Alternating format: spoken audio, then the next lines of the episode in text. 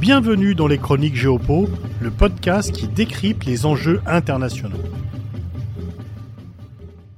Le président ukrainien Volodymyr Zelensky, qui a pu s'entretenir avec le pape et la présidente du Conseil italien à Rome, a étendu son déplacement européen pour y ajouter deux étapes, Berlin et Paris. Il aura ainsi fait un déplacement dans les trois principaux États de l'Union européenne. Il aura obtenu un soutien politique sans faille et également des promesses d'une augmentation conséquente de l'aide militaire. Tant le chancelier allemand Olaf Scholz que la présidente du Conseil italien Giorgia Meloni que le président français Emmanuel Macron ont voulu montrer l'excellente qualité des relations qu'ils entretiennent avec le président ukrainien. Or, ces trois pays n'étaient pas considérés comme tels auparavant. La droite radicale au pouvoir en Italie était considérée comme pro-russe. Madame Meloni a tenu à répéter son engagement plein et entier au sein de l'OTAN et auprès de l'Ukraine. L'an dernier, Volodymyr Zelensky avait jugé indésirable la visite du président allemand Frank-Walter Steinmeier, accusé d'avoir été trop favorable au gazoduc Nord Stream 2. Au début du conflit, l'Allemagne avait accepté, avec beaucoup de réticence, d'envoyer 5000 casques à l'Ukraine. Ils ont désormais accepté d'envoyer des chars lourds et deviennent le deuxième contributeur à l'aide militaire à Kiev derrière les États-Unis. Le président français qui était accusé de macroner, néologiste inventé en Ukraine pour désigner quelqu'un qui parle sans rien faire, est désormais considéré comme un partenaire fiable et indispensable. Lors d'une précédente visite début février 2023, Volodymyr Zelensky avait déjà accordé un certificat de bonne conduite à Emmanuel Macron en disant que cette fois-ci, il avait changé pour de vrai. Il s'agissait donc, dans une opération de communication, d'afficher la bonne entente entre ses dirigeants. Volodymyr Zelensky montre également qu'il n'est pas siégé en Ukraine et qu'il peut se déplacer à l'étranger.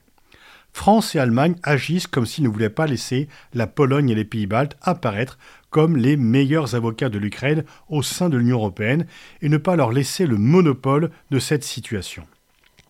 Tout ceci doit être vu à la lumière de la fameuse contre-offensive ukrainienne tant attendue. Ce ne sont plus désormais les conditions météo qui en empêchent, mais bien le stock de matériel disponible pour l'armée ukrainienne pour s'assurer non seulement une réelle victoire, mais également qu'elle ne soit pas excessivement coûteuse en vie humaine. De l'ampleur de son succès dépendra l'avenir du conflit. Mais pour le moment, l'Ukraine ne parvient toujours pas à obtenir les missiles à longue portée et les avions de combat qu'elle demande.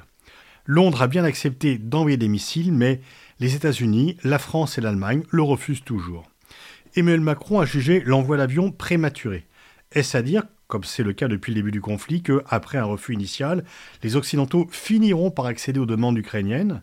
Ou s'agit-il de leur part de ne pas permettre à Kiev de frapper en profondeur sur le territoire russe, de peur à la fois d'être entraîné dans un conflit par alliés interposés, mais également face à la crainte d'un vide stratégique qui laisserait un effondrement de la Russie cela semble être la position américaine qui offre à la fois à l'Ukraine un soutien d'une ampleur inédite historiquement, mais semble toujours vouloir contrôler la situation tout en déclarant que ce sont les Ukrainiens qui en sont maîtres.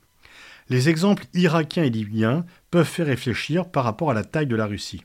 Dans les deux cas, la satisfaction de s'être débarrassé de tyrans anti-occidentaux avait laissé la place à l'horreur suscitée par un chaos catastrophique. Et c'est là qu'il y a une différence entre les Européens. Si les Baltes et les Polonais parlent ouvertement d'un démembrement de la Russie, Rome, Paris et Berlin, tout comme Washington, craignent un tel scénario. Ils veulent une défaite militaire de la Russie, pas son implosion.